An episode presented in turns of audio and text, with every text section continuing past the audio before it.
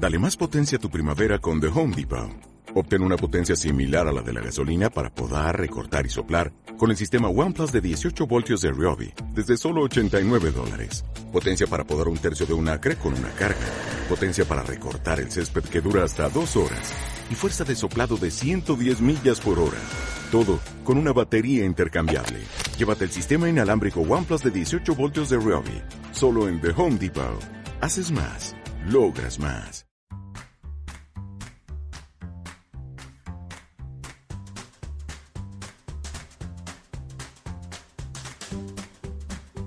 Buenos días, buenas tardes y buenas noches.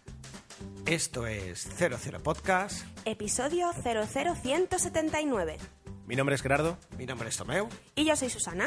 y una vez más estamos aquí, eh, en este caso, pues casi casi madrugando, para hablar de cine, para hablar de, de algunas películas que hemos tenido el placer de ver, porque ha sido una quincena, eh, yo creo que muy satisfactoria y se va a notar en todas las películas de, de las que tenemos que hablar, ¿verdad? Prácticamente en todas, sí, sí. O todas, sí. Pues, eh, bueno, no sé si te queréis hacer alguna... algún Hoy la intro se ha quedado corta, quiero decir, no, no tengo nada más que decir, será, será el sueño, no sé, pero... Son las horas. No, nada, que tenemos preparadas seis películas, vamos, más o cinco, seis, siete, no lo sé, muchas películas. Incluyendo algunos estrenos que actualmente ahora están en cartelera, así que vamos a ello, ¿no? Muy bien, vamos allá.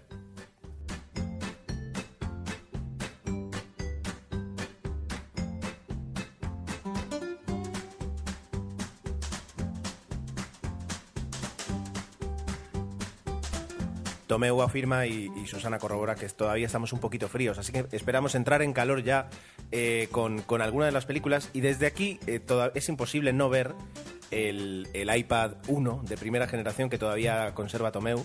¿Ya te estás funciona. metiendo con Tomeu? No has Yo- abierto la boca casi, ya te estás metiendo con Tomeu. Yo desde aquí animo a, a todos nuestros fans a que a su vez eh, pues empujen a Tomeu a, a tener un iPad digno ya eh, y que guardes este en un cajón para que dentro de muchos años tenga mucho valor porque es, es, es un, es una Hemos pieza de habilitado un número de cuenta que pondremos en el Facebook. Ah, se aceptan donaciones no superiores a un euro, porque tampoco se trata de sangrar a los oyentes, pero... Un- una fila cero, ¿no? Para asistir al podcast y, y donar. Nada, y para la idea es bueno Emilcar que sea el que me recomiende qué, qué iPad es el que Yo, puedo yo también te puedo recomendar uno. ¿no? ya pero aquí prefiero que sea Emilcar entiende más que tú de ah no no perdón era una broma Eso es lo que te pasa por meterte con él.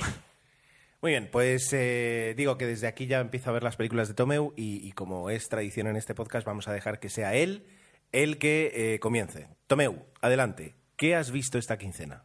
Pero vamos a empezar por un estreno más ah, más reciente el se estrenó hace un par de semanas y es una película simpática está dirigida por Nancy Meyers pero bueno el título es El becario y lo que más llama la atención, lógicamente, es el reparto. Está protagonizada por Robert De Niro, básicamente, y Anne Hathaway, que se reparten el papel, el peso de la película. Bueno, la historia nos cuenta eh, una figura que, que yo ha sido a través de la, de, la película, que no conocía, porque no entendía muy bien el término el becario. ah, digo, ¿cómo? Robert De Niro, una persona muy mayor. Y sí que existe en España, yo no lo conozco, pero supongo que a lo mejor también el, el becario senior, que viene a ser una, la figura de una persona mayor que ya está jubilada y que en algunas empresas pues son contra- contratados para ayudar ah, basándose un poco en la experiencia. ¿no? El becario junior lo que haría es voy a aprender en esta empresa, pero el becario senior lo que hace es aportar su experiencia y su punto de vista de una empresa ah, o, de toda la vida trabajando a empresas ah, para pues no sé diferentes finalidades en el caso de la película es una empresa pues de, nuevas tecnologías eh, se trata de una tienda online que ha tenido bastante éxito ideada por Anne Hathaway que sería el CEO de la empresa en este momento el CEO es el creador y el que manda y el que lo hace todo y ah, bueno, ah, por una especie de convenio que a través de, de X historias ah, se contratan a una serie de becarios, entre ellos becarios junior y uno senior. La casualidad o las circunstancias en la película hace que a la CEO le caiga el personaje de Robert De Niro como esa persona madura. A partir de aquí, pues lo típico de una comedia americana, pues esos pequeños ah, bromas, guiños de lo que es una persona madura con una joven y un poco a poco ah, la amistad que va a surgir entre ellos dos, ¿no? Entonces la peli está muy bien, eh, es bastante simpática, está entretenida, pero para mí tiene un defecto y es que dura 120 minutos y lo que intentan explicar en algún momento se hace tedioso y se alarga en exceso. Esta película con 90 minutos hubiera funcionado muchísimo mejor, le hubieran dado un poquito más de ritmo. Entonces la película te ríes, es verdad que si ves el tráiler prácticamente todo está ahí reflejado. Y, pero funciona. Eh, hay muchísima química entre Robert De Niro, que yo creo que está muy bien, hace un papel comedido, de buena gente, y, Anne Hathaway, pues que está a la altura, sabe darle la réplica perfectamente. Yo creo que eh, en ese sentido se equilibran, pero para mi gusto, ya termino, que tienen ganas de hablar, ah, se alarga en exceso. Muy bien. Eh, primera y, única pregunta que tengo sobre la película. En, en un nivel El Diablo Viste de Prada, como, como comedia de referencia de Anne Hathaway, ¿qué, ¿dónde la colocas? Yo creo, porque es que está Meryl Streep, eh, un puntito por debajo, porque yo creo que es un poquito más creo que aún se ríe más de sí misma la, la, película de Meryl Streep y en este caso ah, les falta un poquito, a veces se lo toman demasiado en serio, pero bueno, que, que, igualmente la película está bien. Pero no son esas películas que al final dices, ay, tienes ganas de ver dentro de unos años, etcétera, sino que a mí se me hizo un puntito pesada.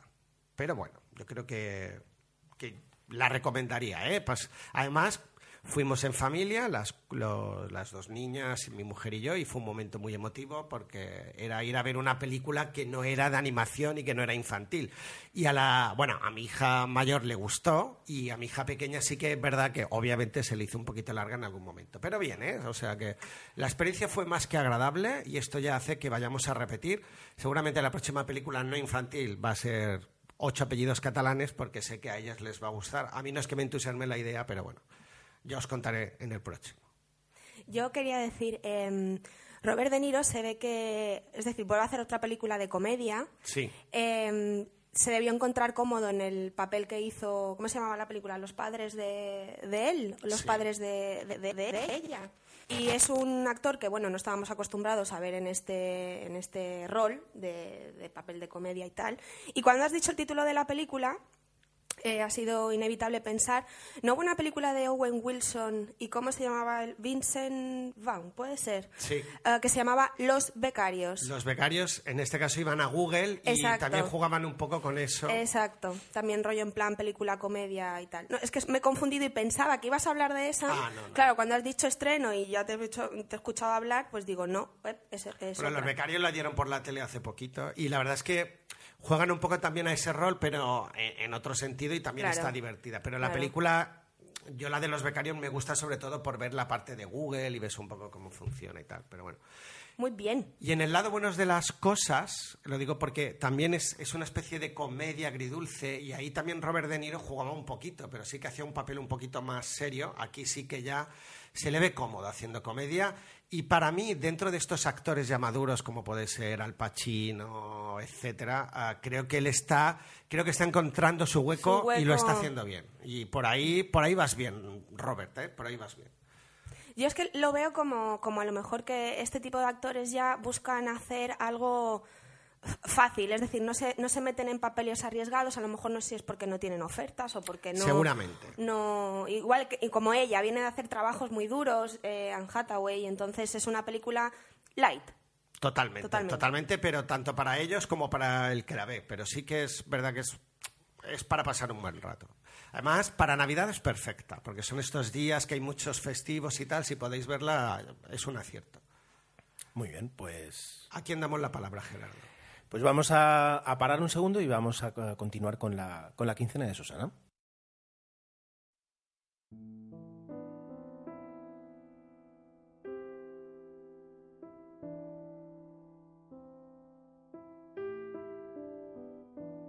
Bueno, pues si quieres cedemos ahora la palabra a Susana y así dejamos a Gerardo para el final. Muy bien, pues yo voy a cambiar ahora un poquito la, tónica de lo que veníamos hablando, porque voy a hablar de una película de, terror y quiero aprovechar para decir que yo, cuando era, sigo siendo, pero cuando era oyente de 00 Podcast, siempre les criticaba a Gerardo y a Tomeu que hablaban muy poco de películas de, miedo. Eh, bueno, es, la única. ¿eh? Entonces, eh, desde aquí deciros que yo soy una gran fan de las películas de terror. Y bueno, de hecho en esta quincena voy a hablar de, dos películas de terror, hablaré más.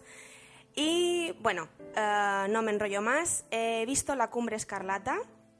Ahora a lo mejor muchos pensaréis, película de terror. A ver, sí, está calificada como película de terror, ciencia ficción, thriller, romántica. Y bueno, es una película de Benicio del Toro, eh, protagonizada por Mia Wasikowska. Wasi...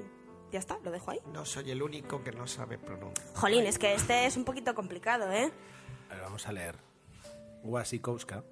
Pues eso, lo que he dicho, Wasikowska. Jessica Chastain y Tom Hiddleston. A Mia la recordaréis porque fue la protagonista de Alicia en el País de las Maravillas eh, de Tim Burton. Tom Hiddleston... Que, por eh, cierto, ya hay una segunda parte que se estrena en marzo, creo. Y me sorprende que la Sí, haya sí, muchísimo, pero bueno, ah, ahí lo dejamos. Tom Hiddleston lo recordaréis por ser Loki en la película Thor y Jessica Chastain creo que no hace falta que diga, pero bueno, por si acaso, eh, el último papel lo vimos en, en Interestelar, no, no, en Interestelar no, en Marte. Interestelar es San Hathaway. ¿Ves, ves? Ah, ah, ah, en Marte. Bueno, la película cuenta la historia Perdón, está en Interestelar y está en Marte. Ay, es verdad, es verdad, no me ha fallado la memoria, es verdad. Bueno, Ole, ole, ahí, ahí se ha marcado es que es verdad, Jessica. Chastain no para de trabajar, ¿eh? No para de hacer películas. Ha cogido carrerilla y bueno, ahí la tenemos. Y nosotros que nos alegramos, sí. Eh, bueno, la historia, eh, la película cuenta la historia de una joven eh, bien posicionada que se enamora de, de un chico que la lleva a vivir a la cumbre escarlata. Y bueno, típica película de mansión encantada en la que vive sucesos paranormales y mm, poco más puedo decir, salvo que es una película bastante predecible. Eh, no es un spoiler, en la película lo dicen y lo resumen muy bien, no es una película que va de fantasmas, sino que es una historia en la que hay fantasmas. Y la verdad salí bastante satisfecha del cine, pese a ser una, una película predecible y tal, porque eh, el ambiente que recrea Benicio del Toro es espectacular, recuerda mucho a Guillermo del Toro, perdón, es espectacular, recuerda mucho al laberinto del fauno, Sí, eh, Tomeu se ríe porque esta mañana ha dicho Benicio del Toro y ya nos hemos quedado con, Con Benicio. con Benicio, pero no, es Guillermo.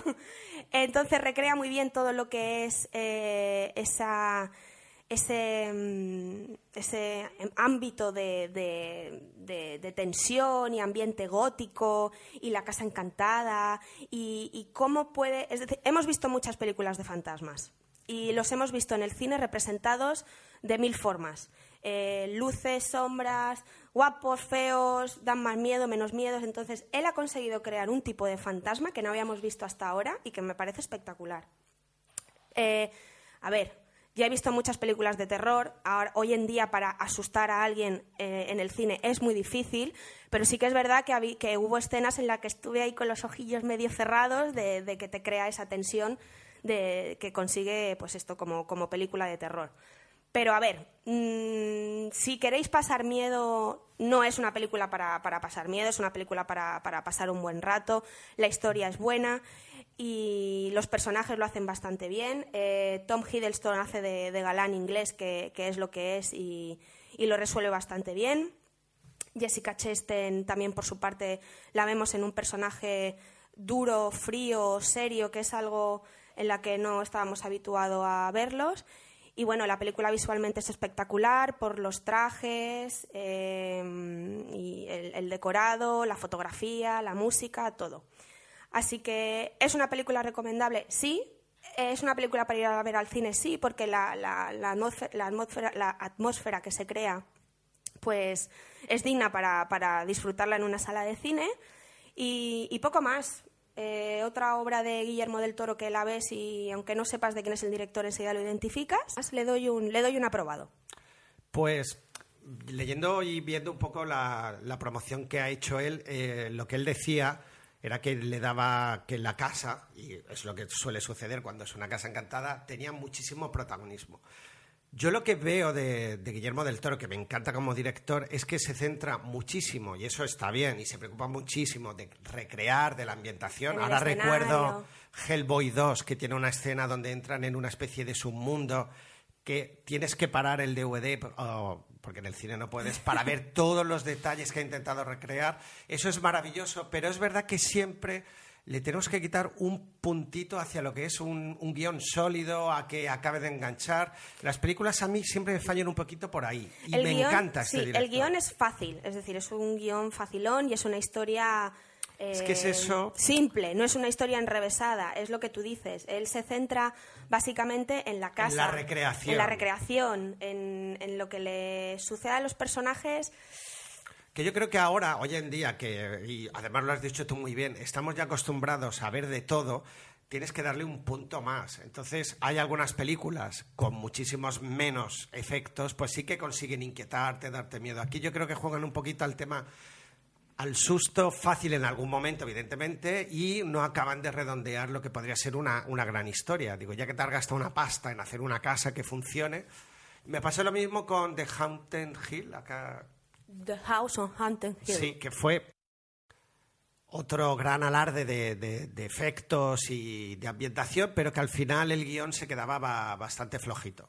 Bueno, de hecho, justamente eh, Guillermo del Toro, eh, leía el otro día en el trivia de la película, ha afirmado que, el set de la casa es el, es el mejor set con el que él, ha trabajado en cualquier, en cualquier película y que de hecho no quería ningún, ningún elemento que, que hubiera sido reutilizado de otro film, sino que quería todo eh, original para esa casa.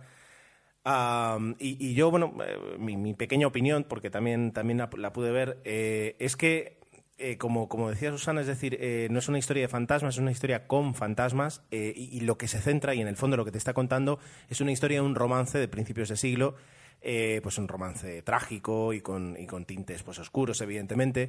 Pero, pero eso es el, el centro de la película. Y luego lo que tiene es más que una película de terror, es una película con sustos. Es decir, tiene unos momentos de sustos que están bien hechos. Eh, y que no intentan ser innovadores, sino que lo que intentan es pues eh, meterte en, el- en la típica escena de fantasmas, pero con, con- con- con una intención de, de hacerlo bien, de darte un, de darte un susto. Y, y en ese aspecto lo consigue, no, no, no, no va más allá. Am, sí es verdad que, que los personajes, sobre todo los femeninos, los de Mia Wasikowska y, y Jessica Chastain, están, nunca mejor dicho, un poco encorsetados. Es decir, eh, no, no es que estén mal interpretados, porque yo creo que, se ajustan muy bien a lo que quería, a lo que quería el guion y el director, pero eh, están constantemente pues, eh, atados a, a- su, a su condición y a sus, y a sus circunstancias. ¿no? Eh, Los personajes masculinos tienen más juego y yo creo que eso también se nota en la película. Pero en general, como, como decía Susana, es una película que, que- está bien hecha, está bien equilibrada, que cuenta una historia y que la cuenta bien. Es decir, eh, eh, es, es una buena película. Puede que pudiera haber sido otra mejor, eh, y lo decimos aquí con, con nuestras grandes, con nuestros grandes conocimientos de cine. ¿no? Eh, nótese la ironía, pero eh, la película es la que hay y, y en ese aspecto no está nada mal. Bueno, la verdad es que me hace ganas verla igualmente, ¿eh? porque ya solo por lo que dices de la ambientación creo que ha de ser una película Sí, sí, es, que merece es- la pena. perdón, es totalmente recomendable. Pues si quieres, Gerardo, ah, hacemos otra pequeñísima pausa y empezamos con tu quincena. Muy bien. Ahora hay que decir que ahora tendríamos que empezar con un tema en concreto, pero que por problemas de derecho de autor tendré que buscar uno que no, no se va a parecer en nada.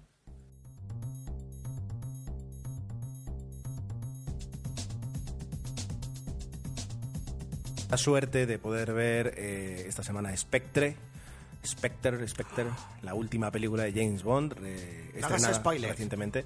Nunca hacemos spoilers, no, no es mi intención. Pero bueno, eh, hay que contar eh, la película, lo que es y lo que significa también para la saga. Perdón. y vamos a empezar por aquí. Es la cuarta película de Daniel Craig como, como James Bond y es la última película de Daniel Craig como James Bond. Por tanto, No eh, había una más, porque es verdad que había leído que era la última, pero decían que última. había otra, según él. si ves la no, si ves la película es la última. O sea, eh, eso, Porque eso- lo matan, porque James Bond no muere.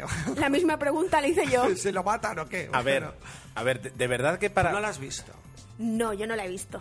De verdad que para cerrar una película de James Bond hay que matarlo, de verdad. O sea, Hombre, claro que no, que era una broma fácil. Ya está, evidentemente. Pero, pero la- eh, lo que ves en la película te, te hace, te hace ver que es la despedida de Daniel Craig como James Bond. ¿De acuerdo? Quiero decir, jugando, jugando con una, con una, con esa, con esa, con ese, sí, con ese juego eh, que también nos, nos lo- nos lo mostró en Casino Royale. Casino Royale es la película número 20, 20 de James Bond eh, y sin embargo cuando empieza lo que ves es el inicio de él. Es, Sí, es es como- verdad que ha habido aquí un, Claro, es decir, eh, un desarrollo mayor de, de- de lo que es el personaje de James Bond. yo creo que un, un desarrollo, digamos, eh, actual de lo que puede ser una película de acción. Entonces lo que tienen que hacer es eh, traer a esta persona Pero le han añadido un trasfondo que a lo mejor en otras películas no, No- se habían preocupado tanto. Porque, porque eran los 90, eran los 80, no hacía falta. Ahora sí lo ha, sí, sí, sí es necesario poder hacer eso con un personaje. Porque al fin y al cabo, eh, lo que ocurre en Casino Royale. eh, de hecho, da para que algún día hiciéramos todo un, un especial de estas cuatro películas. Tendríamos que, que- que buscar a alguien experto y, y poder hacer. Bueno, conocemos a alguien Sí, a sí, ver, no, con, creo- Al- con creo Alberto, que- ¿no? No, pero, pero la, la idea, la idea es esa, es decir, se podría hacer un especial porque lo que se ha hecho en estas cuatro películas es desde, es desde luego una, una sesión de psicoanálisis de, de quién es James Bond eh, y por qué es como es. Eh, y eso es lo, que hemos visto. Lo vimos en Casino Royale. De hecho, lo que ocurre en Casino Royale eh, le marca para todas las películas. Con Quantum of Solace es la primera, era la primera vez en, en la saga Bond que una película empezaba exactamente donde lo había dejado la, anterior. Eso nunca había sucedido. Y luego ya con Skyfall es todo un, ejercicio realmente de psicoanálisis de- de- del personaje. excesivo desde mi punto de vista. Bueno, eh, eh, ahí están las opiniones. Es que yo voy a ver una peli de acción, ¿eh? Pero bueno. Y claro, lo que ocurre, lo que ocurre es que eh, en el momento en el que sabes que es Sam Mendes el director, eh, como aparece en YouTube en, en lo de trailers honestos, dicen un director que cuya mayor escena de acción antes de dirigir una película de James Bond era la bolsa que se mueve en American Beauty. eh, que es un momento así como cómico. Entonces, este personaje te, te va a dar escenas de acción, pero no es realmente al 100% una película de acción. Es una Pues película... Que lo cambien, que lo cambien. Pues eh, yo creo que hace algo muy inteligente, porque eh, después de haber visto, y en- ya metiéndonos en materia, después de haber visto Spectre, eh, em, sigue la misma senda que Skyfall en ese sentido. Y de alguna forma lo que yo quiero ver en ese aspecto es, si ahora mismo quieres una película de acción, de acción pura, pues sales al, al mercado, vas al cine y tienes una, una oferta de películas eh, que, que te ofrecen escenas de acción más increíbles, más espectaculares, más... Aquí No hay tantas como a mí me gustaría. Pero bueno, por poner un ejemplo rápido, Fast and the Furious 7 juega eso. Porque ciertamente, Pero no hay tantas como a mí me gustaría. para, cierta- eh, tristemente para ti, Jackie Chan cada vez hace menos películas. Pero, por ejemplo, o Stallone. pero, pero lo que Ah. quiero decir es que aquí lo que intentan es añadirle eh, todo, todo un, un universo Bond que lo han afinado a la perfección en esta última película. Es decir, que es un tercio de, de humor, un tercio de, de acción y un tercio de, de una trama eh, que siempre está por encima de todo lo que sucede. Y eso es lo que, lo que vemos en esta película. Es decir, Fíjate, y perdona, te estoy interrumpiendo mucho, que en, en ese resumen que has hecho no has incluido una parte que era esencial en las primeras Bond, que era el rollo erótico o... Bueno, dejemos la parte machista que esa no mola Tiene- tanto, pero, ¿sabes? El romance, Bueno, lo has obviado. Eh, no, lo has- no, no lo habrás hecho aposta, supongo. Sí, pero sí, no, la, la verdad es que me he equivocado. Es decir, sí es verdad que hay un componente muy importante. A lo mejor no con tanto peso como el resto. Sí, sí, sí que lo tiene. Vale. Sí que lo tiene porque, de hecho, e incluso fíjate, para, para que de alguna forma sepas, y ahora contaré un poquito de qué va y quiénes están en la película, no los datos, pero, pero para, para que de alguna forma sepas eh, de qué va esta película y qué es lo que se quiere contar, en, el, en, el, en, lo- en los títulos de inicio aparece el personaje de Vesper Lind, el personaje de, Eva Green en Casino Royale, aparece Le Chiffre, que es el malo de la primera película, aparece Silva, que es eh, Javier Bardem, pues todos ellos aparecen en los títulos de crédito. Y, lo que te deja claro la película pues es eso, es decir, que, que te va a cerrar algo que se abrió eh, y, que, que te va a contar una, una, una despedida de, de- todo el mundo, de todo el universo Bond que, que hemos creado hasta entonces. Em, para contar además un poquito lo que es la trama eh, y, justamente para explicar esto, es decir, eh, en este caso, como, como en cualquier juego de Super Mario Bros., ¿no? Es decir, pues al final siempre llegas al, jefe, ¿no? Pues aquí pasa lo mismo. Eh, todos los malos que, a los que se ha enfrentado James Bond hasta ahora formaban parte de una organización que es Spectre que de alguna forma mm, el, señor White en, Quantum of Solace ya lo dice, le dice, o sea, tú, no tienes ni idea de dónde, de dónde te estás metiendo. Y aquí hay una frase muy, muy bonita en la película que, aparece en el tráiler, que es, eh, usted es una cometa en un huracán. Eh, y, es un poquito lo que, lo que realmente va a suceder. Y aquí llega a enfrentarse a, un Christoph Waltz, que es, un, que es, el, que es, el, el jefe de la película con el que tiene bastante, por suerte no, no son 10 minutos al final, es decir, sino que tiene todo una parte de la película en la que, en la que hay un, cara a cara, ¿no? Es decir, ya no solo interpretativo, sino realmente entre, entre los personajes. Em, acompañándole, pues es decir, un poquito para, repasar el, cast de, la película, tenemos a, la chica Bond de a la chica Bond Lea Sidux, que va a ser la que esté con él más en, mayor parte de la película, y a Mónica Bellucci, que también está con él, pero es un, personaje más corto. A Ben Whishaw, que es, eh, que es el Q normal, a mm, Naomi, ah, no me saldrá, que es el, personaje de Moni Penny, Naomi lo diré, permíteme un segundo. ¿Dónde estás? Naomi Harris, que es el personaje de Money Penny, y a Ralph, a Ralph Fiennes, que es, eh, es, M, y que, como, como antes comentaba, eh, es un M que, a diferencia de Judy Dench, con sus setenta y muchos años, pues eh, es más activo, es decir, puede correr, puede dar patadas, ya lo vimos disparar en, en Skyfall, y tiene un, un, rol más activo. Da más juego, claro. También a Q se le da más, más, más importancia y luego, pues ya digo, de, eh, incluso para tu disfrute han, han, colocado a un malo grandote, como en las películas, eh, las primeras películas de James Bond. Raker, por ejemplo. exacto, eh, que es, es, Hinks y está interpretado por Dave Bautista, ¿de acuerdo?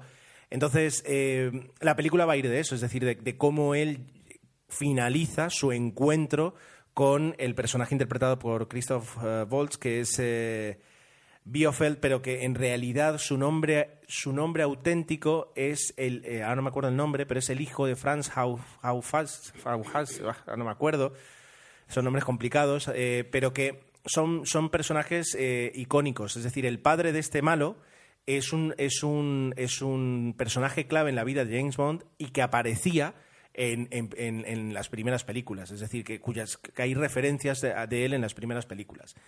¿Primeras de Cray? no, no, no, en las, primeras de la saga. Entonces, recordar que Spectre me ha sorprendido porque a alguna compañera se lo he dicho, ya existe, ya aparece en las antiguas, lo que a lo mejor no en las de Pierre Brosnan, pero sí que era la organización oficial. Correcto. Donde había ahí Correcto. los máximos malos. Conviene recordarlo porque yo creo que hay gente que eso no lo sabe. Y... Eh, de hecho, es decir, eh, hay, unos elementos que son siempre recurrentes en, toda la saga de James Bond. Por ejemplo, la empresa en la que él trabaja, y eso sí aparece en las películas de Pierce Brosnan, eh, real, como es ficticiamente, él trabaja para una, empresa que se llama Universal Exports. Es decir, aparecen algunos elementos y aquí Spectre pues, han recuperado eso.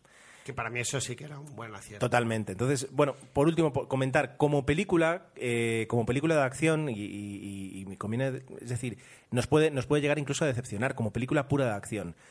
Si queremos ver acción, eh, pues eh, es, lo que decíamos, hay, hay sagas en las que ahora puedes incluso disfrutar más o, pueden estar mejor hechas. Tú hablas de Fast and the Furious, es decir, quien quiera ver una película de acción, acción, acción. No hay tanta como antes. O sea, no, perdón, no hay tanta como yo querría, porque es verdad que el cine de acción no, no se está... Porque aquí... Porque a lo mejor ya hay demasiado... Está muy visto, no sé cómo decirlo, pero es verdad que es complicado. Porque aquí eh, lo, que, lo que intentan primar ya no es un poquito la historia, es que, es que venga, vayas a ver una película de, de, Bond, con los elementos, con todo lo que, lo que incluye Bond, la parte de romance, la parte de acción, la parte de, de, humor, la parte eh, de, del universo ya digamos que existe. Eh, y eso lo vas a encontrar. Entonces, han dado cuerpo a lo que es el personaje, cosa que en otras películas se obviaba, ¿no? Se seguía una franquicia y poco más. Yo, eh, quiero decir, yo no digo, yo no, no, puedo decir que Daniel Craig ha salvado a la saga Bond, pero desde luego lo que sí ha hecho ha sido eh, la persona que eligió a este personaje y dar este giro es quien lo ha salvado, porque en los 80 en los 90 nos encontramos con, con películas de acción con, con, con, caramelitos encima que, que la distingan como, como a James Bond, pero eh, el, James Bond de, que sé, Licencia para Matar de Timothy Dalton compite con, John McClane en La Jungla de Cristal. Es decir, cuando es, un personaje totalmente acartonado y, remachado a sus, a sus tópicos, y luego tienes algo que es totalmente diferente y muchísimo más fresco. Eh, con Pierce Brosnan pues pasa algo incluso todavía peor, es decir, eh, yo creo que nace y muere bajo el estigma de Remington Steele, es decir, que tiene esa necesidad de ser el guapo y el listo de la película. Pero yo creo que estos dos sí que intentaban emular eh, la elegancia, por un lado, de Sean Connery y el, lo que es canalla, yo creo que pondría más cerca a Timothy Dalton de Roger Moore. Y sin embargo, con la nueva lo que se quiere es romper esa estética y dotarla de un sentido que, eso supongo que está bien. Porque ya no puedes hacer el, cine de los 60, el cine de los 70 ya no lo puedes hacer. Es decir, ya, ya, ya no existe. Es decir, no, no, puedes utilizar el mismo lenguaje ni el mismo tipo de personaje. Y eso es lo que intentan hacer. Con Daniel Craig, por suerte, rompen y aquí eh, se cuenta una historia totalmente diferente. Yo creo que, eh, a quien le gustó Casino Royale, a quien le gustó Quantum of Solas o, Skyfall, va a disfrutar eh, en ese aspecto. La banda sonora además está muy cuidada. La canción y los títulos de crédito que no hemos comentado, la canción es diferente, es una canción que además tiene varios títulos y además tenía como reto eh, no hacernos olvidar, pero, pero sí todavía resonan los ecos de Adele con Skyfall, con quien ganó el Oscar a Mejor Canción. Entonces, colocar una canción después de eso es complicado. Y Sam Smith, que es el, encargado, eh, lo hace. Lo hace con una canción muy diferente que además se mueve en varios, eh, en varios tiempos, son varios ritmos, no tengo ni idea de música, pero que sí eh, consigues disfrutar con esa película, entonces, con esa canción. Así que los títulos de crédito, ya digo, como decía antes, incluso aparecen personajes antiguos. es una película que cierra muy bien y que creo que es obligatorio que eh, vayáis a ver los dos. Sí, sí, no, pero habiendo visto las otras tres, indudablemente. Muy bien, chicos, pues yo solo puedo deciros que es una delicia escucharos hablar de, la saga de, James Bond, en este caso de Spectre, porque eh, yo que no he visto las películas, Gerardo me va a matar por ello, ¡Qué fuerte! Tengo que ponerme al día de hacer los deberes. Solo, ya está, acabar diciendo que es una delicia escucharos hablar de, esta película. Pues qué bonito, tienes cuatro películas de James Bond por ver, eso es Pues sí, podemos hacer una maratón. Sí, Pedro nos deja. Yo me estoy planteando casi verlas otra vez para así ya ir a ver la otra. Pero... Hay que verlas, hay que tenerlas frescas. Yo, yo justo vi eh, ¿Cuántas solas? Que ahora las estaban dando en la tele. Sí, sí, sí, sí, es decir, hay que verlas. Bien, pues eh, dejad que me recupere. Voy a por un vasito de Coca-Cola o algo y Tomeu, prepárate tu próxima película.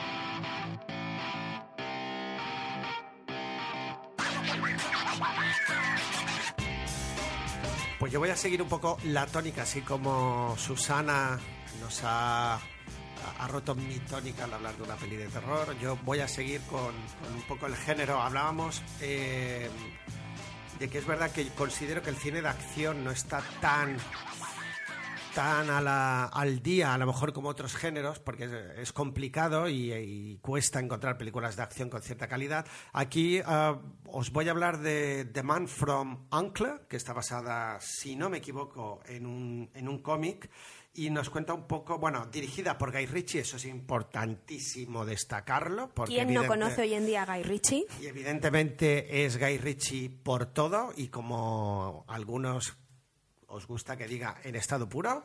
Entonces, ah, bueno, aquí nos cuenta la historia, está ambientada en la Guerra Fría, años 60, y nos narra ah, las aventuras de dos agentes, uno de Estados Unidos y otro de eh, URSS que por diferentes motivos, primero antagónicos, ah, deciden o se ven en la necesidad de trabajar juntos pues para encontrar a un físico nuclear, evitar que, estalle una bomba que los malos malotes han conseguido. Entonces, ah, volvemos un poco al género de Bond, ¿no? porque es verdad que pese a que nos puede recordar a otras películas de James Bond más y no las actuales. Y, bueno, lo que pasa es que como está dirigida por Guy Ritchie, eh, está el toque ah, personal de él, pues que ya recordábamos en Snack Cerdos y Davantes, Lock and Stock, en el que pues juega un poco pues con, con diferentes guiños, bromas, el, por ejemplo, el dividir la pantalla en varios, en varios cuadros en que pasan diferentes cosas, el ritmo, la música, ah, todo muy, muy Guy Ritchie, ¿no? Entonces, a mí la película, bueno, primero diremos los personajes, ya tiene, obviamente, los tres personajes principales son ah, Henry Cavill. Más conocido como Superman. Más conocido como Superman. Aquí hace un poco del policía, bueno, de James Bond, ¿no? Porque es el guapete, el simpático, el ligoncete.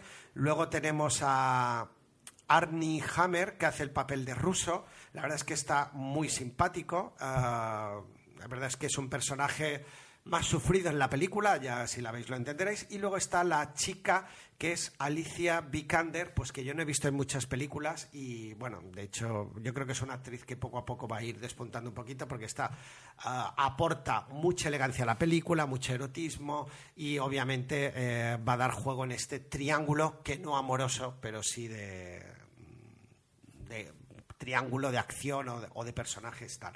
Pues entonces la película se mueve un poco ah, pues dentro del humor, el chascarrillo, la peli de acción y a mí personalmente, si os gusta Guy Ritchie, es digamos que vuelve a recuperar un poquito el pulso, pero ah, es verdad que estamos un poco en lo que hablábamos antes de Benicio del Toro, que la película, pese a que está bien pensada, bien el guion está también ah, pensada, el guion es eh, está buscado para intentar sorprender. Yo creo que no lo acaba de hacer del todo. Es un poquito previsible en la película.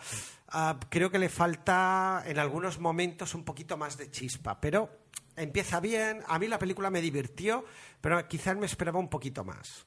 Y, lo que debo decir, y ya y todos los fans de las versiones originales me vais a otra vez a fustigar, que el doblaje es pésimo en todos los aspectos. ¿Por qué los que ah, hablan ruso tienen que eh, hacer esto? Si está doblada, que hable normal. No sé, es que me parece lamentable.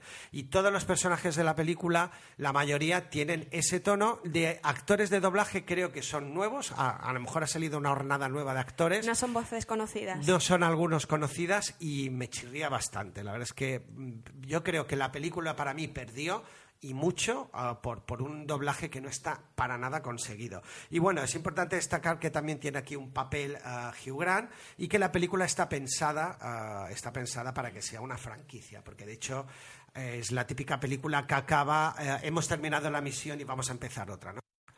Desde luego la recomiendo, a pesar de, las salvedades que hemos dicho, y yo creo que sí, que pasaremos un buen rato y que yo creo que eh, la continuación, si existe, va a estar mejor. Yo creo que eh, han encontrado un pequeño filón, hay química entre los tres, eso está muy bien.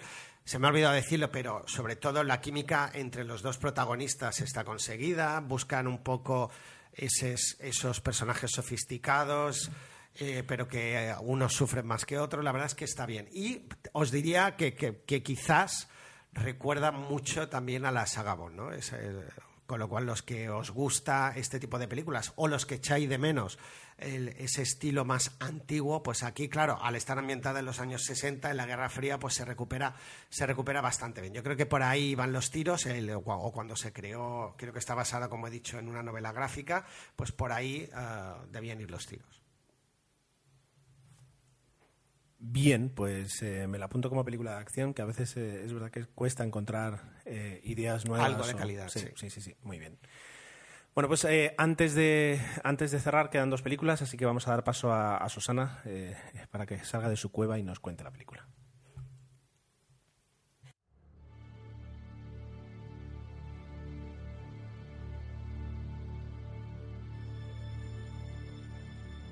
Pues siento contradecirte, Gerardo, no voy a salir de la cueva, sino que voy a entrar en la cueva.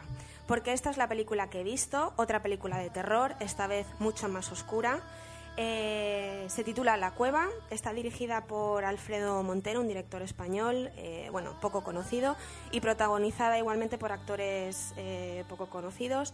Y cuenta la historia de un grupo de amigos que se van de vacaciones a Formentera ese fue uno de los motivos por los cuales quise ver la película, porque estaba rodada en una de nuestras queridas islas que, que bueno, a ver, em, está caracterizada por luz, color, diversión, tranquilidad, paz, y con esta película se vuelve, se vuelve un horror. Eh, oscura. Oscura, siniestra.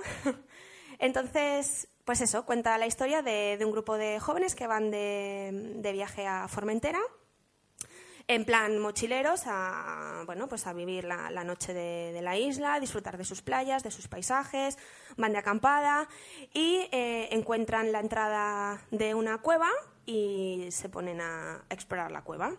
No es un spoiler decir que se pierden dentro de ella y la película narra pues el instinto de supervivencia que el ser humano eh, puede llegar a tener en situaciones así. Básicamente es que saca lo peor de ti. Eh, yo cuando empecé a ver esta película no sabía que era una película rodada, a ver si lo digo bien, en, en primera persona, es decir, cámara en mano. Es una película que bebe de películas como El proyecto de la bruja de Blair o, o de Rec. Entonces, em, Es cámara en mano. cámara en mano. Ya no la veo, me pone nervioso. Correcto. Si yo llego a saberlo, eh, no lo hubiera visto, pero bueno, ya que la vi empezar, les vi meterse en la cueva, pues quería saber cómo, cómo terminaba. Eh, la vi en casa, entonces tengo que deciros que de la claustrofobia que me produjo la película, la sensación de agobio, de terror, de pánico que me produjo y, de mareo, porque yo no, no puedo ver estas películas así, me marean. Eh, tuve que pasarla para adelante. Por supuesto, paré en los momentos en los que veía que los chicos se encontraban en situaciones bastante difíciles para, para ver lo que pasaba. Y la, la aguanté hasta el final viéndola así porque, porque pues ya te digo, no pude, no pude, no pude verla. Eh, es una película, eh, hirió mi sensibilidad. Es decir, Anda. sí, no apta para menores de 18 años y no apta para personas muy sensibles, porque eh, hirió mi sensibilidad. Es una película dura, no es una película de terror de sustos, no, no lo es. Es una película de terror humano, es una película de, de terror de decir, es que esto me puede pasar y yo puedo encontrarme en esta situación y cómo voy a actuar. Es que no quiero ni pensarlo.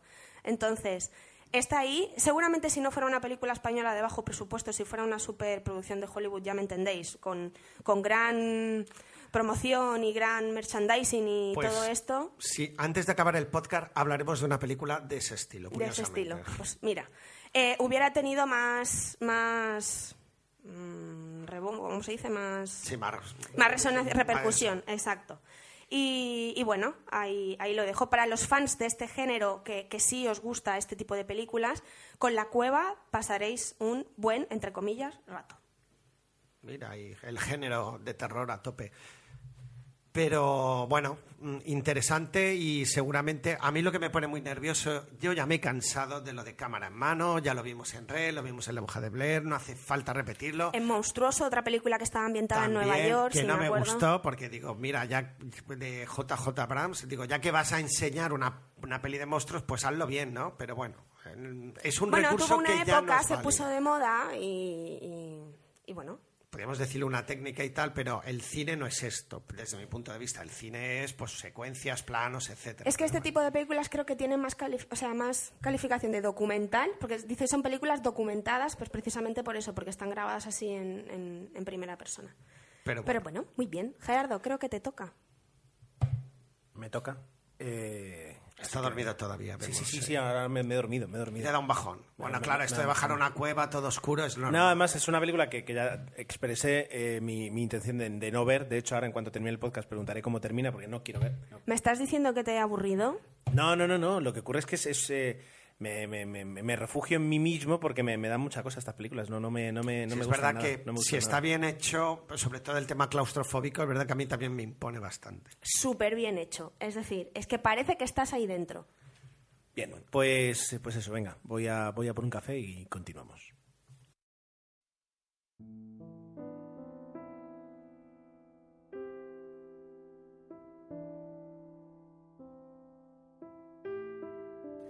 Bien, pues eh, voy, voy a hacer un voy a hacer una de estas que hace Tomeu, de hacer coger dos películas y, y unificarlas en No, una no, sola. no, que luego la otra vez me, me hiciste. Porque tú lo que querías Pero no era habrá otra, entonces. aumentar el número de películas Claro. y yo lo que quería, lo que quiero es ahora justamente aprovechar, pues eh, que son dos temas. Bueno, no, venga, lo hago normal. ya está, no, hombre. Me habéis convencido. Venga, vamos con, con La maldición de Rookford, una película del año 2011. ¿Qué eh, pasa hoy con el género de terror miedo? Pues que Susana ha tenido más el mando a distancia, es, Ya es- veo, es ya. algo, es algo Pero- evidente. Pero justamente el, el día que, te, que- estamos resarciendo en un, en un solo episodio. Vamos a hablar de todas las pelis de terror que no hemos. el día que Susana quería ver la cueva y yo me negué, eh, pues terminamos viendo La bendición de Rookford. Es decir, que es una película... A ver, era un viernes 13. Y, bueno, ¿y qué, qué pasa? Que los que viernes es que- 13 se ven películas de terror. Ah, es- eso es, es- Sí. Vale, muy bien. Bueno, igualmente,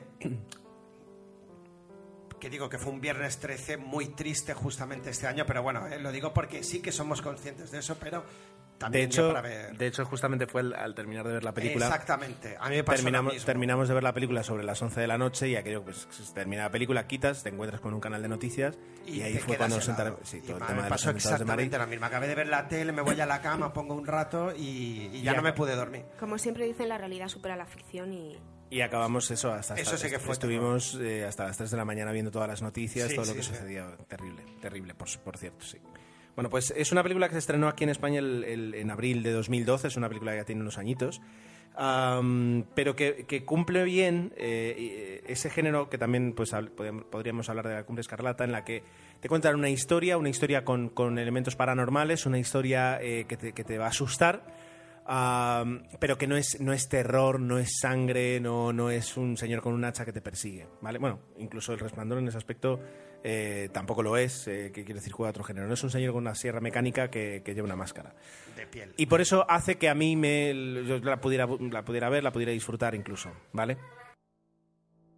El director la verdad es que no, no, no es conocido, eh, Nick Murphy, Nick Murphy, y los actores sí lo son un poquito. Rebecca Hall, que la recordarás de Vicky Cristina Barcelona, que hacía el papel de la, de la chica morena, la chica Yo de cuerda. esa película recuerdo que me rompió el DVD, pero ahora de la actriz que dices no. Y luego Dominic West, que, que justamente pues, eh, protagoniza también una película de la que no he hablado aquí, pero que hablaré, que es Pride, que la- la- para- me la guardo para el próximo podcast. Eh, y también ahora en una serie que, que está bastante de moda, que es The Affair. Pues es el, el- el- el protagonista masculino de The Affair. Ah, y luego, bueno, hay Imelda Stanton, hace el, personaje de Maud de, de, um, Maud Hill. Y por último, ah, Isaac, Isaac Hempstead Wright hace ese personaje, digamos, eh, infantil y es, y además, eh, Bran en Juego de Tronos, que, merece la pena mencionarlo. Bueno, eh, la, la película básicamente funciona de... eh, funciona. Cuenta la historia de, de Florence Cathcart, el personaje de Rebecca Hall, que eh, se dedica a desenmascarar mediums, desenmascarar falsos videntes, eh, y trabaja básicamente en eso y recibe la, la visita de Dominic West, del personaje de, Dominic West, para que acuda a un colegio donde eh, hay una aparición de un fantasma que ha puesto eh, pues muy nervioso a todos los niños. La forma que tiene incluso de presentártelo, que es una a través de diferentes fotografías en diferentes años, ya tiene un, un puntito que dices, ostras, aquí, aquí me va a dar miedo. Ah, antes de nada, va- vamos a decir que es una película que tanto Susana y yo encontramos con, no iba, iba a decir muy parecida, pero no es verdad, con similitudes a El Orfanato. Nótese, niño eh, que aparece y desaparece, casa eh, grande con grandes pasillos y vacía, eh, que es un colegio, colegio barra orfanato. bueno, en este caso es un internado, y que además está situada en un paraje eh, natural rodeado, ¿no? Entonces, en ese aspecto tiene, tiene elementos. Y luego además un personaje, que es el protagonista en este caso, que llega allí para desenmascarar. Entonces, lo, que, lo que ocurre es cómo una persona que afirma que los fantasmas no existen, poco a poco va viendo algo que todo le indica que sea un fantasma. Entonces, eh, tienes, por una parte, el, el- la desconfianza y la, la, la, que, queda, que te queda desconcertada ante todo lo que va ocurriendo, eso por una parte, y luego por otra, es decir, es cómo va ganando en miedo y cómo vas viendo que los personajes que están con ella eh, tienen un, trasfondo eh, que los hace, eh, que ya no digo que no confíes, sino que... Sea, no es que no confíes en los personajes, pero tú no confías como espectador a que tampoco te vayan a sorprender y te vayan a asustar en ese aspecto. Y poco a poco te van ganando, te van ganando, te van ganando, hasta que al final eh, yo me sentí presa de, lo que podía suceder. Y cada vez que aparecía eh, pues lo que, aparece en la película, pues te, levanta de la silla, es decir, te, causa mm, miedo, que es, un poquito la película. Por eso, es- este género es algo, es un género que a mí me gusta porque consigue asustarte, consigue eh, eh, motivarte, Que no es poco. que no es poco, sin acudir a, eh, pues a, a lo, a lo típico, ¿no? Es decir, sin acudir a, a- las típicas escenas en ese aspecto. Entonces, eh, como película, funciona bien. Eh, el final es bastante enrevesado. El final tiene dos o tres vueltas y, e incluso puedo entender que alguien diga, pues me gustó la película, pero el final me decepcionó o el final no era necesario hacerlo así, pero es un final. Eh, no, se puede decir que, sea un mal final. Es un final que, como toda película en la que te explican cosas inexplicables, pues en algún momento tienes que cerrar y puedes creértelo más, puedes creértelo menos. Pero en ese aspecto funciona bien. La película en general eh, es bastante entretenida y quien quiera eso, pues ver una película de miedo. Eh, que te cuente una historia y que tenga un, poco de cariño y que no estén ahí con, con demasiada sangre, pues la verdad es que en ese aspecto funciona. No sé si Susana quiere añadir algo más. Eh, no, te escuchaba y, pensaba que en, mí, a lo mejor porque he visto más cine de terror que, tú, no tuvo esa, esa sensación tan profunda de, susto y de tensión y de mantenerme ahí en vilo. Sí que es cierto que la presentación que has dicho tú mediante las fotografías y esto hizo que, a ver, se me un poquito la piel. Dices, onda, mira, parece interesante, pero para mí la película se va desinflando eh, te lo presentan todo muy bien, todo muy... Lo que voy a ver, madre mía, me va a dejar aquí pegado al asiento, pero se, se desinfla. Y el final, como tú dices, me parece demasiado enrevesado, pero hecho con toda la intención del, del mundo. Y ya está, poco más que añadir, Gerardo. Bueno, la ha desmontado un poco. es normal. Eso está bien, ¿no? La, la, visión de dos, viendo la misma película en el mismo momento, sí, sí, sí, dos aspectos distintos. Bien, pues eh, Tomeu, tu turno.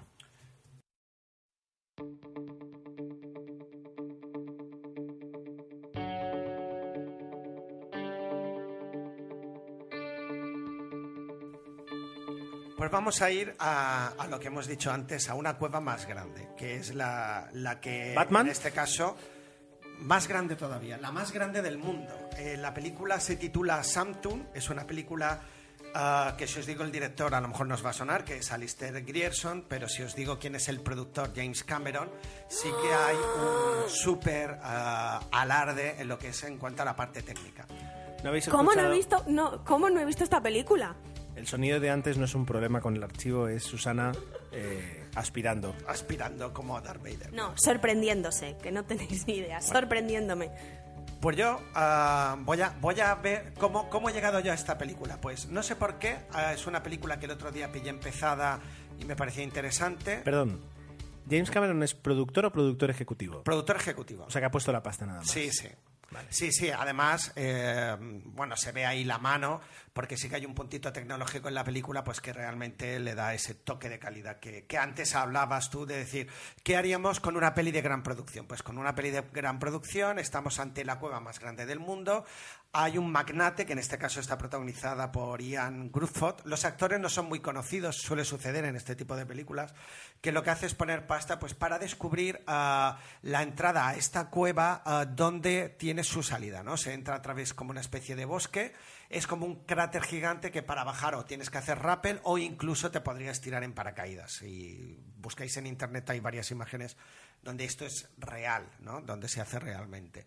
Eh, entonces, ¿Sería una película de terror? Pues sí que tiene un puntito, pero no, no se trata, es un terror psicológico, es un, y más que terror sería un thriller psicológico donde estos espeleólogos ah, que tienen que están descubriendo y llevan trabajando varios meses, se ven sorprendidos por una tormenta y la cueva, pues, ah, es una cueva que tiene mucha parte que no es de con sin agua y otra parte con agua, porque evidentemente se sabe claramente que desemboca en el mar. Entonces, al haber una gran tormenta que llega de forma inesperada, ah, empieza a inundarse y los que están ahí en ese momento tienen que luchar por sobrevivir. Y de esto va la película. Entonces es ver llegar al extremo de lo que es lo que haría yo. Claro, tiene muchos momentos claustrofóbicos que realmente te ponen en la piel y la película lo mejor, y la pena yo la vi en la tele, ah, lo mejor que tiene, bueno, os dije que ah, lo, iba a decir lo mejor que tiene, sí, la ambientación, ¿no? O la espectacularidad de la misma. Que iba a decir que echaba de menos no haberla visto en el cine porque es una película que hay que ver en el cine, pero si la ves en tu tele en HD, si se puede, sí que merece la pena. Eh, muy bien todo lo que es la parte de, lo que es el submarinismo, las escenas debajo del agua son perfectas, todo está perfectamente englobado y lo que obviamente Creo que la película peca es que los actores no son de primer renombre y las interpretaciones pues no son de aquello lo más convincente que uno podría encontrar. Sobre todo el personaje del magnate ah, me chirría mucho. Richard Roxburgh, que es uno de los protagonistas que hace del espeleólogo experto, quizás es el que está mejor y el papel que hace su hijo, que lo protagoniza Reese Wakefield, que a lo mejor hay alguno que lo conoce, yo no, ah, también se queda un poquito por debajo. Pero Y bajo, bajo tu punto de vista, ¿es una película creíble? Y me explico con lo de creíble. Un grupo de expertos, espeleólogos que llevan meses preparando la expedición hasta Cueva y tal, se ven sorprendidos por una tormenta. sí, O sea, ya por ahí se cae. No, sabía que me podías preguntar eso y en la película de alguna manera se justifican. Según lo que, y eso es verdad que sucede, según los análisis que ellos tienen, la tormenta va a tardar dos días en llegar. Entonces dice, va, tenemos tiempo de hacer tal, pero ¿qué ocurre? Que lo que pasó un poco en Everest, la, la tormenta les sorprende, llega antes de lo previsto y eso sí que es creíble. Y a partir de ahí lo que sucede es verdad que no conseguimos tener un millón de esas escenas que, podríamos pensar excesivamente de que van a estar ah, o 25 minutos en, bajo del agua sin respirar. No, lo que sucede es bastante creíble, pasan por situaciones que son extremas, pero que, hasta cierto punto son creíbles. Y aquí un poco lo que sucede es ah, como era el... ah, qué hace el ser humano cuando está al límite, ¿no? Y eso es un poco pues lo que aquí nos explica la película. A mí me mantuvo entretenido ah, con sus limitaciones, pero me hacía gracia hablar de una película de bajo presupuesto sobre cuevas, pues aquí de una gran presupuesto, de gran presupuesto, pero que también funciona, ¿no? Es eh, Está bien poder compararlas. La voy a ver, la voy a ver. Yo creo que Producida te por James. Cameron, la voy a ver, sí, sí. No es de James Cameron, puso dinero. Lo sé, pero está su nombre. bueno, pero cuando dicen producida por Spielberg es porque vas a Pero, ah, ver cierto nivel de calidad pero- que es verdad que se ve en la película. Mm, ojo, es decir, una cosa es produci- producción, otra cosa es producción ejecutiva. No tienes que venir a enseñarnos, Gerardo. Ya Bueno, sabemos igual, que no la ha este dirigido caso- James Cameron. Bueno, estoy hablando de producir, una cosa es producir, Pues por eso. otra cosa es producción ejecutiva y eso, es decir, eh, hay que tenerlo en cuenta. Bien, pues eh, vamos con, con la última película eh, que os voy a presentar eh, y que por fin Sorpréndenos, he Gerardo. podido ver.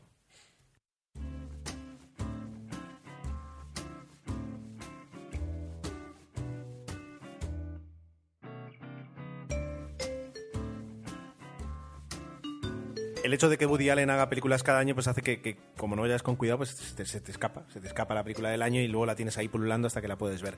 Anoche Cierto. anoche por, por- evidentemente ya bastante avanzada la noche pudimos ver eh, eh, Magia a la luz de la luna la película del 2014 de Woody Allen protagonizada por Colin Firth y Emma Stone. Eh, una película cuya premisa es muy interesante y además tiene una, una, una trama pues muy de Woody Allen eh, vamos a contarla rápidamente. El, el personaje de Colin Firth es un, es un mago eh, que para, para realizar sus actuaciones pues se disfraza y, y tiene un personaje chino, es decir, es un, un mago chino, que luego he leído que está basado en la realidad, es decir, un mago americano que murió en 1918 que durante muchos años eh, pues se presentaba en sus actos totalmente vestido de chino eh, y que además cuidaba muchísimo que nadie supiera que él era americano. ¿no? Bueno, pues está basado, es un mago, un mago de renombre, eh, al que le llama un día, bueno, va a verle un amigo y le dice, mira, tengo un problema y es que eh, a unos amigos hay una medium que les está sacando el dinero y yo estoy intentando eh, desenmascararla, pero no lo he conseguido. Ven a ayudarme. Y ahí empieza. Entonces, estamos hablando de una película que está situada en los años 20, en 1928, ¿verdad? Sí, 1928, y que además pues, se, va, a desarrollar en la, en la Ribera Francesa, en la Costa Azul. Eso, eso tiene un, un- un- es, es un protagonista, es decir, el, el escenario eh, es un protagonista. Precioso. Me encanta a mí cuando yo... A Susana, a Susana le- además le gusta muchísimo esta época y la verdad es que luce muchísimo porque te- Sí. ten- tenemos por una parte eh, coches de época, eh, esa vestimenta tan tan tan bonita, Tan años 20. totalmente, totalmente. Tan luminosa la película. Exacto. Y luego, pues, eh, pues eh, esa, esa ligereza con la que suceden todas las cosas y donde no, no, no, no existe ahí un drama serio ni en ningún momento. Que es un- una ligereza no peyorativa, sino... No, no, no, no, propia de la época. Exactamente. Propia de la época. Entonces, eh, bueno, cuando, cuando se inicie la película lo que vamos a ver es que, que el personaje de Colin Firth, eh, le eh, Stanley, le va a costar más de lo pensado, desenmascarar a Emma Stone. Y, va a surgir una, una- una relación, una, una extraña relación entre ellos eh, a lo largo de toda la película, ¿vale? Y, hasta ahí puedo leer la trama sin, sin hacer ningún spoiler. Eh, a ver, la voy a despachar rápido. Es decir, es una película que tiene un sello, eh, el sello Woody Allen de las últimas, es decir, eh, música clásica que acompaña bien, eh, un planteamiento eh, artístico pues muy, muy sencillo, pero que resulta, ¿no? Es decir, unos planos eh, que no son, no son rebuscados. eh, unas escenas eh, bien sencillas, prácticamente parece que estás viendo una obra de teatro en ese aspecto, o sea que por ahí Tira de oficio, es lo típico. ¿no? Tira, tira de oficio funciona bien. Eh, la parte positiva, la historia, es, es decir, esa historia es original eh, y, esa, ambientación y esa época hace que, sea muy bonita la historia en ese aspecto. La parte negativa eh, es que por algún motivo los personajes no te convencen. ¿De acuerdo? Eh, no sé si es que, que los personajes no convencen, que las interpretaciones no son buenas, o que el doblaje, porque la vimos doblada, o que el doblaje es pésimo. Te diría Pero- lo tercero. Podría ser, tendría, tendría que A mí echarle no un me vistazo. chirriaron tanto, desde luego. Ah, ¿tú la viste? Sí, sí, Ah, vale. Quiero decir, eh, genial. Eh, el personaje, por ejemplo, de Maston es, es eh, me- me parece... un- son planos los personajes. El personaje de, de él... Hayas estado mejor, sí, mira. eh, El personaje de él eh, constantemente se repite sobre lo mismo.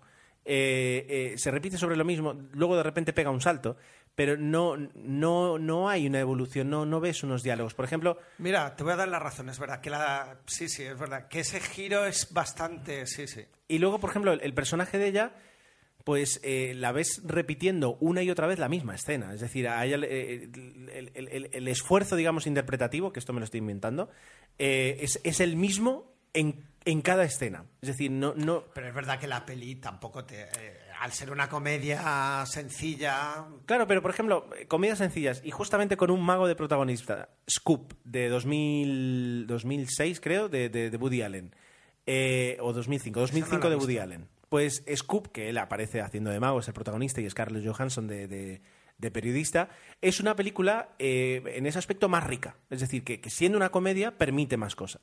Y aquí es verdad que es, que es un poquito simple. Eh, incluso, por ejemplo, la película, la anterior película, la de... mm, lo diré. Ah, la- Kate Blanchett. eh, Blue Jasmine. Blue Jasmine, eh, por ejemplo, es.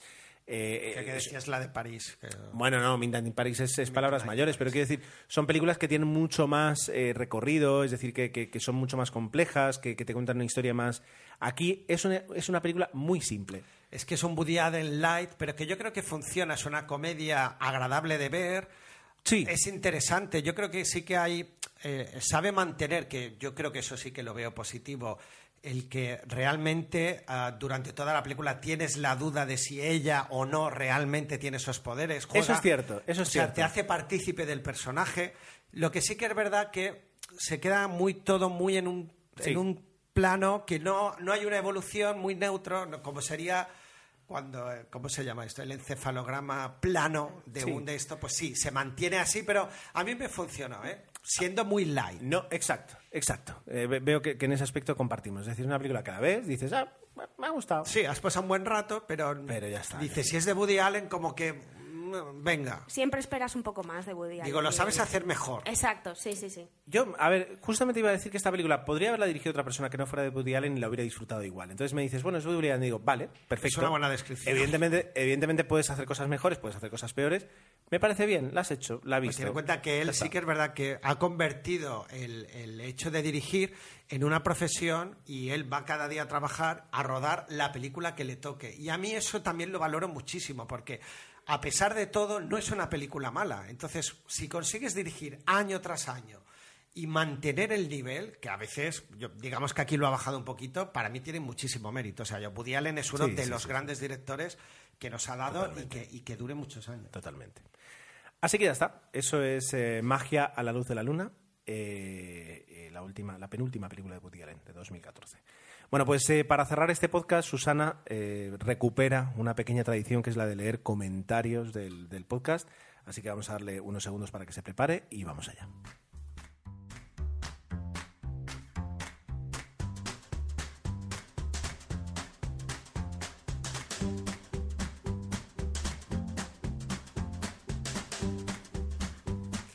Pues eh, como nos sugirieron a través de nuestras, bueno, de las redes sociales, eh, dijeron que podríamos recuperar la vieja tradición de leer los comentarios y lo prometido es deuda. Así que vamos a leer un comentario de Jordi Lucas que nos hizo sobre nuestro episodio 00177, en el que hicimos el especial de Regreso al Futuro.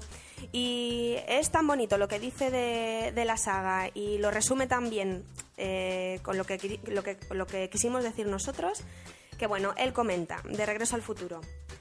¿Qué decir? Un peliculón, una de mis top 10. Cada vez que la echaban en la tele, la vuelves a ver.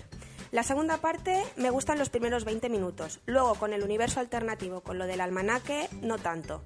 Dice de la tercera que no es de su agrado, pero que cada vez que la ve le gusta más. Esto también nos ha pasado a nosotros y lo comentamos. Dice, yo me acuerdo ver la segunda en el cine Lumière en Palma. Y al acabar, Se me cae una lágrima. Exacto, sabría que a Tomeu le gustaría. Dice, y al acabar te echan el tráiler de la tercera, que esto lo comentamos también, que no sabíamos si en el cine habían hecho, habían hecho esto.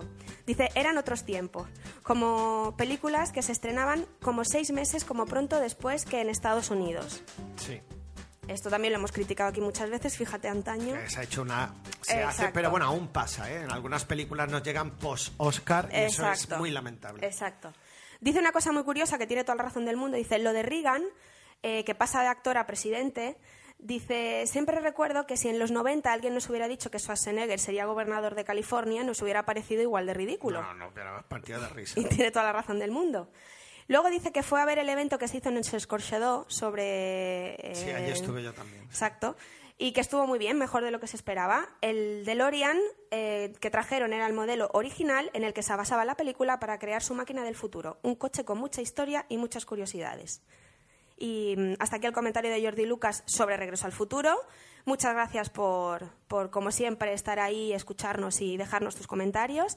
Y esperamos que todos los que nos escuchéis os animéis a dejarnos algún comentario, que qué tal os ha parecido este, este último episodio, en el que hemos tenido algo de debate. Hemos hablado de Spectre, que creo que, que no, si no está en el número uno esta semana de estrenos, Prácticamente. eh, estará ahí, Sí, en ahí. recaudación está. Exacto. Y bueno, dejo a, le doy la palabra a Gerardo para que despida este episodio. Por mi parte, un placer como siempre y nos vemos en el siguiente. Bueno, pues nada más que añadir, como siempre, eh, pues citaros en el próximo podcast que intentaremos que esté dentro de dos semanas, porque sean tres, pues si no serán dos. ¿Podemos dar el avance, Gerardo, por favor? sí, claro. No, eh, la, la intención es poder hablar ¿Os aquí. Para pinch. La, la intención es, es poder hablar aquí de los Juegos del Hambre sin Sajo, parte 2. que yo prometo no ver. O sea, Pues tú traerás. voy a intentar hacer el esfuerzo de no verla. Bueno, pues tú traerás, traerás otra película. Traeré ocho apellidos catalanes, no lo sé, quién sabe. Probablemente. Esa es la idea. Y traeré una película de Alex de la Iglesia, Mi Gran Noche. Qué fuerte, porque estamos haciendo como en Regreso al Futuro 3, 2, adelantando lo que va a suceder en el próximo. Gracias a Jordi Lucas, qué bonito, ¿eh? Bueno, nuestras cuentas de Twitter son arroba, arroba tomeu00, arroba susiantic, eh, susi con Y y antic con CH, arroba ger7. eh, nos tenéis en el correo electrónico en 00podcast arroba gmail.com, en 00podcast.es, eh, la cuenta de Twitter y Facebook de 00podcast, pues arroba 00podcast y en Facebook eh, va- eh, 00podcast. Yo me perdí hace ya rato, ¿eh? Bueno, pero bueno, eh, que Se puede rebobinar si es necesario, es la pero creo ventaja del podcast. como lo Porque si esto fuera en directo, como lo sería hemos incapaz. como lo hemos repetido prácticamente 180 veces yo creo que bueno siempre siempre se permite eh, hacerlo un poquito a una velocidad avanzada En- y mientras tanto y mientras no publiquemos podcast pues nos tenéis en nuestras redes sociales que sabéis que Susana se encarga de, de revisarlas cuidarlas responderlas conversar eh, aceptar críticas recomendaciones lo que queráis eh, prácticamente las 24 horas al día, porque, porque esa es la ventaja que, que tenemos. Y, y, mientras tanto, nada, pues ver mucho cine, ver buen cine y estar aquí para contarlo. Pues un abrazo para todos.